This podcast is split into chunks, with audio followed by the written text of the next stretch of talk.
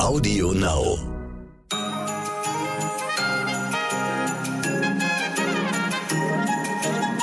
Guten Morgen, liebe ZuhörerInnen. Die Wintersonnenwende ist vorbei und die Tage werden endlich wieder länger. Heute ist Mittwoch, der 22. Dezember. Ich bin Michelle Abdullahi und hier ist für Sie heute wichtig mit unserer langen Version.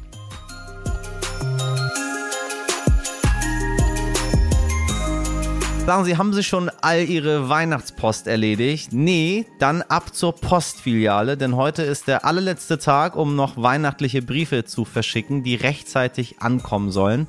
Sputen Sie sich auch, wenn Sie noch dem Nikolaus höchst selbst einen Brief schreiben wollen. Das Nikolaus Postamt in St. Nikolaus im wundervollen Saarland natürlich ist noch bis zum 24. Dezember geöffnet. Dort sind dieses Jahr 30.000 Briefe eingegangen, ein Rekord. Vor einigen Wochen wurde explizit dazu aufgefordert, dass auch ältere Kinder noch einen Brief schreiben dürfen. Danach ist das Postfach vom Nikolaus regelrecht explodiert. Es gab Briefe aus dem Pflegeheim von hunderten Erwachsenen und natürlich auch von vielen Kindern. Auf jeden einzelnen Brief gibt es auch eine Antwort. Die Weihnachtselfen haben also alle Hände voll zu tun. Übrigens ganz passend zur Weihnachtszeit spreche ich heute mit einem Bischof, einem richtigen Bischof. Allerdings nicht über das Fest. Tatsächlich geht es in unserem Gespräch um Umweltbewusstsein, ökologisches Handeln und was das alles mit dem christlichen Glauben zu tun hat. Auch oder vielleicht sogar besonders an Weihnachten.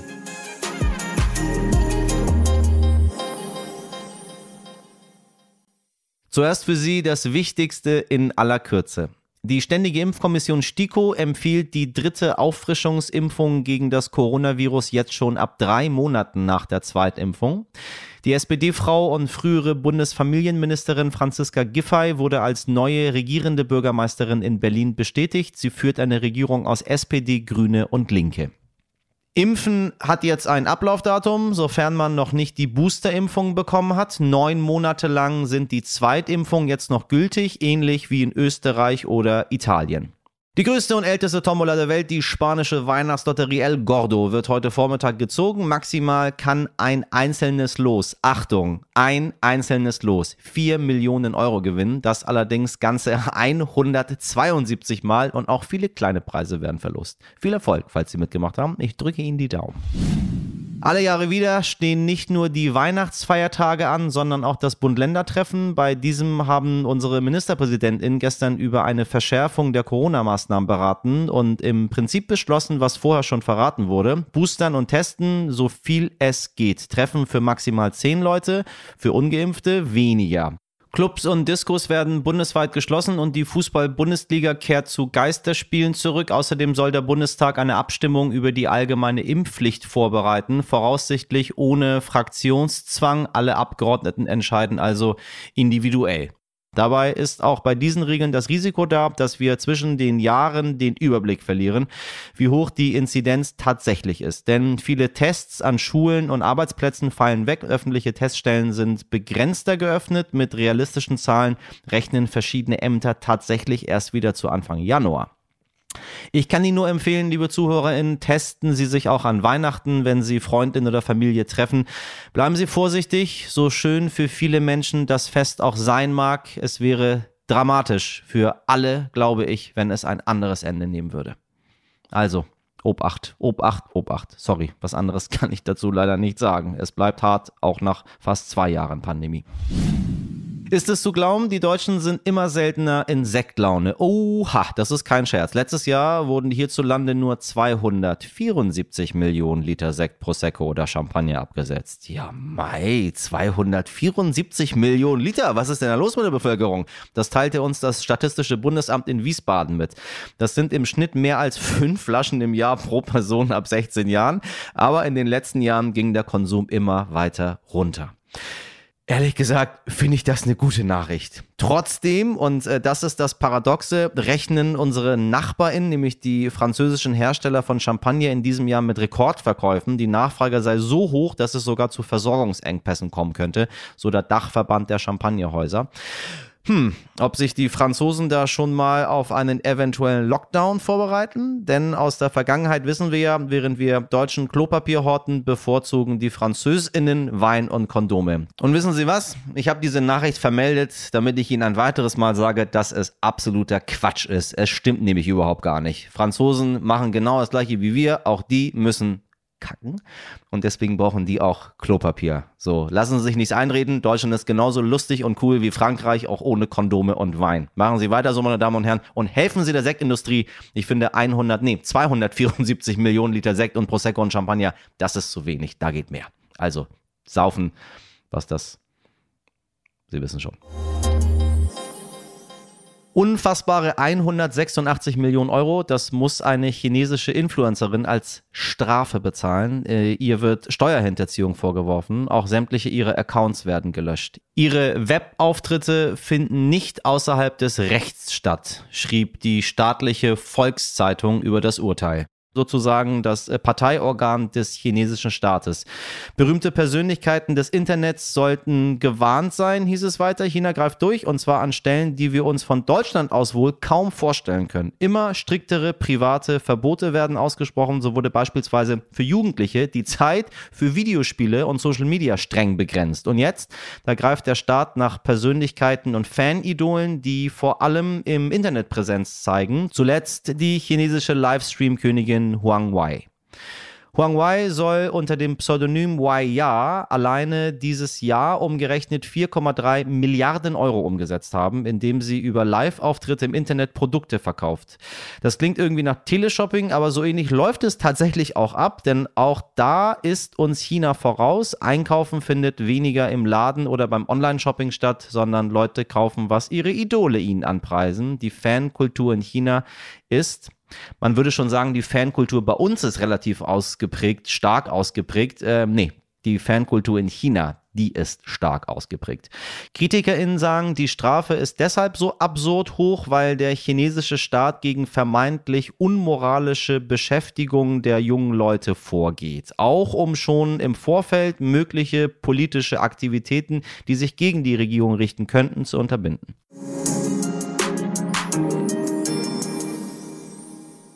Woran denken Sie beim Stichwort Bischof? Vielleicht Kirche, Papst, Katholizismus. Ich vermute, die wenigsten von Ihnen, liebe HörerInnen, haben ans Klima oder an Umweltbewusstsein gedacht. Mein heutiger Gast allerdings vereint genau das. Gregor Maria Hanke ist der Bischof von Eichstätt, Spitzname Ökobischof, denn er ist der Meinung, dass Umweltbewusstsein und christlicher Glaube Hand in Hand gehen. Behutsam mit unserer Welt umzugehen und sie noch viele Jahre so zu erhalten, ist in seinen Augen eine der wichtigsten Aufgaben von Christinnen weltweit. Aktuell tun wir aber viel zu wenig, um dem gerecht zu werden, sagt er. Denn beim Klimaschutz sollten wir nicht darauf hoffen, dass Gott, welche auch immer, das äh, schön für uns regelt. Vielmehr braucht Gott uns, damit wir seine Schöpfung bewahren, sagt der Bischof von Eichstätt. Ich habe ihn außerdem gefragt, warum ausgerechnet die Partei, die das Christentum sogar im Namen hat, Sie wissen, welche ich meine, mit am wenigsten für die Umwelt tut und ob die Grünen nicht sogar vielleicht die viel christlichere Partei sind. Aber hören Sie selbst. Herr Bischof, ich grüße Sie. Grüße Gott. Ähm, da wir schon bei Gott sind, wie kann Gott dabei helfen, den Klimawandel aufzuhalten? Äh, Gott kann helfen, den Klimawandel aufzuhalten, indem er uns als seine Instrumente einsetzt und wir unsere Verantwortung als Menschen ergreifen. Denn er hat uns ja diese wunderbare Welt geschenkt. Sie haben angekündigt, das Bistum Eichstätt klimaneutral zu machen. Das ist ja dann quasi das. Also Sie als Instrument führen aus. Äh, was heißt das aber konkret? Wie geht das, das Erzbistum äh, klimaneutral zu bekommen? Das Bistum, verzeihen Sie. Ja, also wir wollen natürlich den CO2-Ausstoß äh, entsprechend minimieren und sind dabei, kleine Schritte, viele, viele kleine Schritte zu unternehmen. Zum Beispiel haben wir äh, vielfach auf Ökostrom umgestellt. Wir sind äh, noch in anderen Bereichen, etwa äh, was äh, das Bauwesen anlangt, dabei. Also es gibt vielfältige Bereiche, äh, die in Angriff genommen werden. Und es kommt eben auch darauf an, dass man äh, die Breite motiviert. Denn der Weg, das ist ja kein Selbstläufer. Woher kommt Ihr, Ihr Interesse an der Umwelt, Herr Bischof? Ich bin Benediktinermönch und habe schon äh, vor langer Zeit äh, die Benediktinerabtei Plankstetten zusammen mit meinen Mitbrüdern ab 1993, 94 komplett auf ökologische ja. Wirtschaftsweise umgestellt. Also alle Betriebe, Landwirtschaft, Gärtnerei, Metzgerei, Bäckerei und so weiter, Gästehaus. Äh, oh, alles tatsächlich. Ja, also es ist ein ökologischer Kreislauf, äh, das jetzt weitergeht beim Nachfolger. Zum Beispiel hat jetzt die Abtei Plankstetten ein Holzhaus gebaut, ein Holzgebäude mit eigenem Stroh äh, vom eigenen Feld. Also äh, da ist die Kreativität weiter zugange, was mich sehr freut. Und äh, ich habe das damals jetzt nicht einfach nur aus ökologischem Interesse getan, sondern ich sah mich und sah unsere Mönchsgemeinschaft in der Verantwortung. Wir Mönche kommen mehrmals am Tag in der Kirche zusammen, um die Psalmen, diese alten Lieder des Alten Testamentes richtig, zu richtig. singen, in denen wir den Schöpfer loben und preisen. Und ich habe damals den Mitbrüdern gesagt, wir können nicht in der Kirche den Schöpfer loben und preisen. Und dann fahren wir raus mit dem Schlepper und äh, streuen sozusagen Kunstdünger und spritzen mit Gift und greifen auf diese Weise in die Schöpfung so ein, dass die Schöpfung Schaden nimmt. Äh, das entspricht nicht dem Lobpreis, den wir in der Kirche singen. Und äh, ich hatte da eben einen Mitbruder, der für die Landwirtschaft verantwortlich war, der mir eigentlich auch so ein Stück weit ökologischer Lehrer wurde. Und wir sind dann eben mit den Mitbrüdern zusammen diesen Weg gegangen, auf ökologische Wirtschaftsweise umzustellen, was natürlich auch einen erheblichen Einschnitt äh, in das Leben bedeutet hat. Wenn man zum Beispiel jetzt regional, saisonal sich ernährt, dann ist eben nicht mehr alles zu jeder Zeit zur Verfügung. Und äh, das macht aber Sinn. Sie haben in Ihrer ersten Ansprache damals als Bischof für eine äh, Ökologie des Herzens, so ich mich recht entsinne, genau, ausgesprochen. Genau, ja, Was ja. ist diese Ökologie des Herzens? Die ökologischen Probleme, denen wir uns gegenüber sehen, die wurzeln ja nicht allein im Handeln des Menschen, sondern das Handeln des Menschen ist ja geleitet und veranlasst aus seinem Inneren. Also wenn Sie immer mehr besitzen wollen und immer äh, ja mehr in die Wirtschaft eingreifen, um eben diesem Streben Rechnung zu tragen, dann kommt das eigentlich aus ihrem Herzen. Das heißt, wenn wir eine ökologische Wende herbeiführen wollen, dann, so sage ich als Christ, braucht es die Ökologie des Herzens. Das heißt, äh, dass ich diese schädigenden Impulse in meinem Herzen wahrnehme und äh, sozusagen äh, gegen diese, gegen diesen Drang, äh, des Habens und immer mehr Habens und äh, äh, ja, eigentlich gegen diesen zerstörerischen Drang, dass ich da angehe und äh, die wahren und tieferen Werte erkenne. Denn äh, haben ist nicht alles. Äh, das Herz bietet weitaus mehr. Äh, wir wissen, es gibt Werte, die erscheinen nicht im Bruttosozialprodukt, aber die sind sehr wesentlich mhm. für unser Zusammenleben. Und äh, Sie können auch äh, natürlich jetzt auf den Club of Rome äh, verweisen. Der Club of Rome hat eben in den Ende der 60er Jahre gesagt, von der Revolution im Kopf.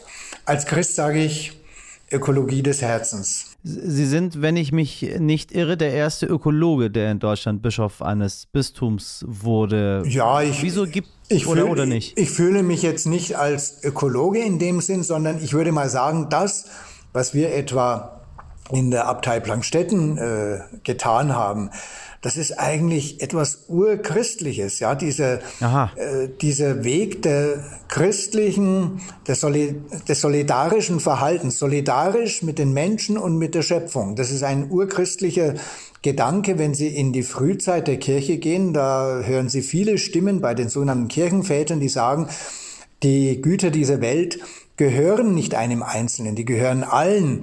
Oder äh, gerade auch die Schöpfungsspiritualität, die Schöpfung Gottes, die wird etwa im Mönchtum immer sehr, sehr hoch gehalten. Einer der ersten Mönche, der Ägypter Antonius, hat gesagt, nachdem er in die Wüste gegangen ist, er kenne jetzt nur noch zwei Bücher, äh, nämlich die Bibel und die Schöpfung Gottes. Aus denen liest, liest er und gestaltet sein Leben. Also das ist eigentlich ein, ein urchristlicher Gedanke, würde ich sagen. Wenn wir dann mal zu unseren beiden urchristlichen Parteien CDU und CSU kommen, die das, die christlichen Werte schon ihrem Namen tragen, die ja beide jetzt nicht so bekannt waren, zumindest bis heute, besonders klimafreundliche Politik zu machen. Wie geht das einher miteinander? Ja gut, ich kann natürlich nur werben und das tue ich auch als Christ, sage ich meinen Mitchristinnen und Mitchristen, äh, geht diesen Weg, geht diesen Weg. Es ist ein Weg, der ganz nahe beim Evangelium ist, ein Weg, der viele große Gestalten hat. Nehmen Sie nur mal Franziskus, Franz von Assisi mit seinem äh, Sonnengesang, der ist ja aus, der ja. ist der Ausdruck ja. für diese Geschwisterlichkeit zwischen Mensch und Schöpfung und der Menschen untereinander. Und diese Geschwisterlichkeit erreichen wir Christen eben durch unsere Beziehung mit Christus. Wir wissen, wir sind alle in Christus geschaffen, also sind wir Geschwister und äh, Christus ist auch das Wort, aus dem die Schöpfung kommt. Insofern ist auch eine, eine Geschwisterlichkeit mit der Schöpfung äh, nicht etwas Paganes, sondern das ist etwas ganz Christliches. Wenn wir mal bei Franziskus bleiben, nehmen, nehmen wir mal den aktuellen, nämlich den Papst, der in einem Schreiben 2015 äh, eindringlich ja, zu, zu, zu Klimaschutz und Umweltbewusstsein ja. aufgerufen hat. Äh, hat das Schreiben denn was bewirkt letztendlich? Ja. Also immerhin hat er darin ja gefordert, dass die Menschheit sich ändern muss. Also ich würde mal sagen, äh, es hat zunächst vielleicht im außerkirchlichen Bereich noch mehr eingeschlagen, aber ich glaube auch innerhalb äh, der Kirche äh, hat diese Schreiben durchaus viel bewegt. Ich habe mich sehr gefreut über diese Enzyklika, die mir wirklich aus dem Herzen gesprochen hat. Und äh, Sie können mal auch in die deutschen Bistümer schauen. Das Thema Umwelt, Ökologie spielt allseits eine ganz, ganz wichtige Rolle. Gott sei Dank. Hat aber ein bisschen gedauert, bis die, bis die Kirche sich dafür ja, einsetzt. Ja, sagen wir mal. Also jetzt in der Deutlichkeit. Muss, ist ja auch, auch, schon ein bisschen zu spät mittlerweile, könnte man teilweise sagen. widersprechen. Also von den offiziellen ja. Strukturen, etwa bei uns in Deutschland in der verfassten Kirche, ja, da war schwierig. Wenn Sie hingegen nach Lateinamerika gehen, da war man schon wesentlich sensibler, aha, äh, aha. auch kirchlicherseits. Und ich möchte auch noch hinzufügen, äh, Plankstetten war ja jetzt nicht ein Solitär auf diesem Weg. Wir waren vielleicht äh, die Ersten, die das jetzt in dieser Konsequenz durchgezogen haben. Aber in den 80er, 90er Jahren waren es vor allem in Deutschland und im deutschsprachigen Raum die Orden, die hier schon sehr, sehr mutige Schritte gegangen sind, nur ohne große Publicity. Also das war in aller Stille. Wir hatten damals sogar in den 90er Jahren einen ökumenischen Arbeitskreis. Es gibt ja auch evangelische Lebensgemeinschaften, also ordensähnliche Gemeinschaften. Und wir sind regelmäßig zusammengekommen, um uns auszutauschen über praktische Umsetzungsmodelle der Ökologie in unserem Lebensbereich. Also es war hochinteressant, was da so, ich sag's mal, subkutan und jenseits der verfassten Kirche auch an Aufbrüchen bereits da war. Äh, klar, es ist nicht PR-mäßig vermarktet worden, aber man hat's getan. Sagen Sie, wie nimmt man Sie wahr? Sie werden ja gern Ökobischof genannt oder der grüne Bischof. Also das sind, sind ja nun nicht die dem Bischof eigene Farben. Ähm, gelten Sie da als ich weiß gar nicht, wie ich das sagen soll. Gelten Sie da als Querulant oder als jemand, der irgendwie. Nein, Sachen also ich würde sagen, ich, bin ja, ich bin jetzt 15 Jahre Bischof. Als ich ins Amt kam, da war ich vielleicht noch eher so ein Sonderling äh, mit diesen Themen, habe aber dann immer wieder versucht klarzumachen, was die Wurzeln sind. Und heute denke ich, ist das äh, keine äh, keine Ausnahmesituation mehr, wenn man äh, für diese Thematik einsteht. Also äh, ich, ich Gut, manchmal höre ich natürlich auch, ja, jetzt fang doch endlich mal an, erst das Evangelium zu verkünden und du mit deinen äh, grünen Thesen. Und also dann, doch. Dann manchmal, manchmal, dann sage ich eben drauf, Moment mal, äh, wenn wir in die Geschichte der Kirche schauen, wenn wir in die Schriften der, der Bibel schauen, dann bin ich auf gutem Grund und versuche das eben den äh, Mitbrüdern oder den pastoralen Mitarbeiterinnen und Mitarbeitern auch so klar zu machen. Sie haben in einem Interview gesagt, dass die Kirche sich schon in den 1980ern hätte den Grünen öffnen sollen. Der ökologischen Bewegung, habe ich ja. gesagt. Ja, ja. Ich habe gesagt damals, äh, da war ich noch ab von Plankstetten, Es hat so eine säkulare Asketenbewegung gegeben in den 80er Jahren. Also viele, die alternativ versucht haben zu leben. Und da hat in der Tat, das ist auch meine Meinung heute, da hat in der Tat die Kirche äh, zu wenig darauf reagiert. Sind die Grünen am Ende christlicher als die CDU? Wenn ich Ihnen so zuhöre, muss ich sagen, ja.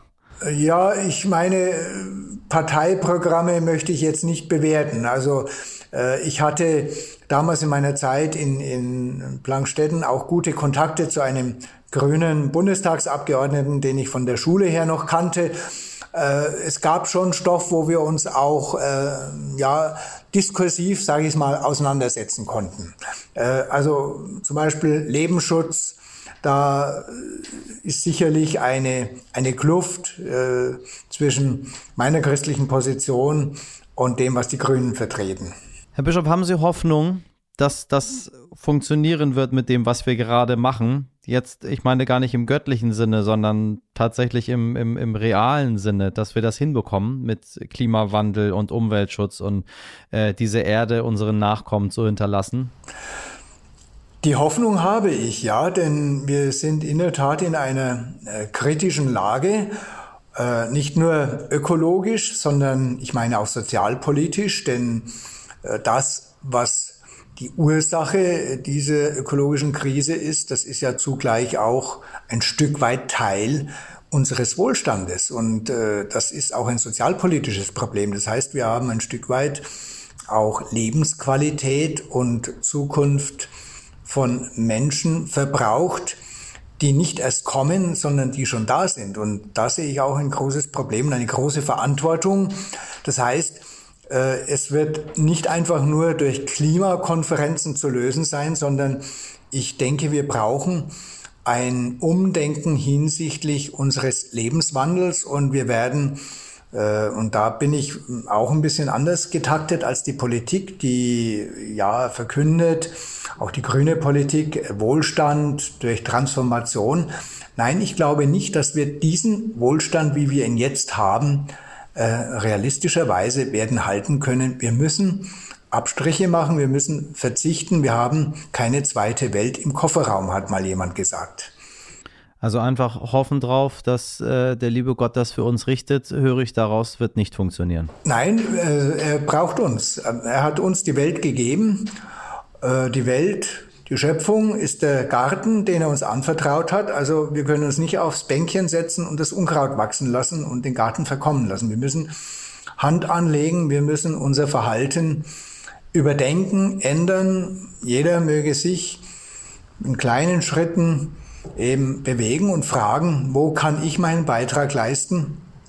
Muss das, muss jenes angeschafft werden? Muss ich zweimal im Jahr äh, einen Urlaub machen mit Flugzeug und so weiter? Ja, das sind alles ganz konkrete Fragen, die es zu beantworten gilt. Herr Bischof, ich danke Ihnen ganz herzlich für Ihre Zeit, äh, wünsche Ihnen eine gesegnete Adventszeit und dann ebenso gesegnetes Weihnachtsfest. Das wünsche ich Ihnen wünsche ich auch. Gottes Segen und äh, packen wir es an. Wir packen es an. Ich danke Ihnen herzlich. Wiederhören. Auf Wiederhören. Ich bin sehr dankbar für dieses Gespräch, meine Damen und Herren, und nehme daraus auf jeden Fall viel mit. Besonders im Kopf geblieben ist mir tatsächlich die Vorstellung des Bischofs, dass Klimaschutz so untrennbar mit dem Glauben verbunden ist und dass alle, die es ernst meinen mit der Religion, sich vielleicht auch etwas mehr darauf besinnen sollten. Allerdings auch für Atheistinnen dürfte Rettet die Erde, auf der wir leben, nicht das schlechteste Dogma sein. Sage ich Ihnen als, ähm, doch, ein bisschen gläubiger Mensch, aber nur für mich. Heute nicht ich. Wie süß. Es gibt einen neuen Bewohner im Weißen Haus und zwar Commander. Der deutsche Schäferhund ist der neue First Dog und soll ein Geschenk von seiner Familie an Präsident Joe Biden sein. Auf Twitter postete Biden schon fleißig, die Liebe ist groß. Im Gegensatz zu seinem Bruder Major darf Commander, was für komische Namen, auch beim Präsidenten wohnen. Major musste da nämlich wieder weg und zurück ins alte Zuhause der Bidens nach Wilmington, weil er ein einen Mitarbeiter des Weißen Hauses gebissen hatte. Ja, das macht man aber eben halt auch nicht im Weißen Haus. Bidens anderer Schäferhund, Champ, Das ist ein cooler Name. Ist, wobei, ich nehme es wieder zurück. Die Namen sind doch ganz schön cool. Champ, Commander, Major und nicht äh, Fivi und Fuvu oder weiß ich nicht, wie sie bei uns heißen, Walter. Bidens anderer Schäferhund, Champ, meine Damen und Herren, ist im Juni im Alter von 13 Jahren gestorben. Champ, Major, Commander, was will Biden uns, und das ist jetzt die wirkliche Frage, wohl mit diesem Namen sagen? Fest steht auf jeden Fall, dass Commander nicht lange alleine bleiben soll und vermutlich wird dem Präsidenten noch ein weiterer Name aus dem Militärjargon einfallen und im Gegensatz zu seinem Vorgänger hat Joe Biden zumindest ein Herz für Tiere, denn Donald Trump war der bisher einzige Präsident, der keine Haustiere im Weißen Haus Lust hatte. So, jetzt ist die Frage, worauf das wohl schließen lässt. Auf der einen Seite können Sie das selbst entscheiden, meine Damen und Herren. Auf der anderen Seite sage ich Ihnen, seien Sie nicht so gehässig, wenn Sie sagen, hm, wer keine Tiere hat, der ist doof. Ich habe auch keine. Und wissen Sie was? Ich bin super cool.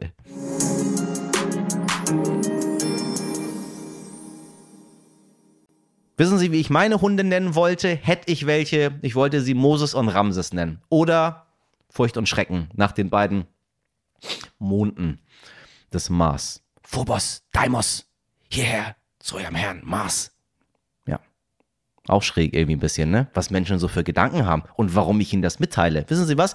Weil sie mir so ans Herz gewachsen sind im Laufe dieses Jahres, dass ich das Gefühl habe, wirklich so mit Freunden, Bekannten, Familie zu sprechen die ganze Zeit. Deswegen sage ich Ihnen das und ich finde, Sie sollten das wissen. Aber wissen Sie was? Schreiben Sie uns doch mal Ihre tollsten Namenvorschläge für Hunde oder auch Katzen, äh, wenn Sie die lieber mögen. Wissen Sie was? Ich glaube, ich nenne die Katzen Moses und Ramses und die Hunde nenne ich Phobos und Daimos wenn ich irgendwann ein sehr, sehr großes Haus habe, wo die drin wohnen können. Auf jeden Fall, ähm, alles, was Sie lieben und mögen und auch hassen, können Sie uns an heute wichtig at stern.de schicken. Oder schreiben Sie uns einfach das Feedback, was Sie haben zur heutigen Folge. Oder lassen Sie ein Abo da oder bewerten Sie uns. Sie wissen ja, wie das Ganze funktioniert. Auf jeden Fall empfehlen Sie uns weiter. Meine wilden Hunde in der Redaktion heißen übrigens Sabrina Andorfer, Mirjam Bittner, Dimitri Blinski, Valerie Dörner, Frederik Löbnitz und Katrin Koster produziert hat diese Folge Wait Con für Sie. Ab 5 Uhr sind wir auch morgen wieder für Sie da. Dann übrigens mit äh, unserer letzten regulären Folge, bevor wir uns über die Feiertage ein kleines Spezial für Sie überlegt haben. Bleiben Sie gespannt. Bis dahin einen besinnlichen Mittwoch. Machen Sie was draus. Ihr Michel Wuff Wuff Abdullahi.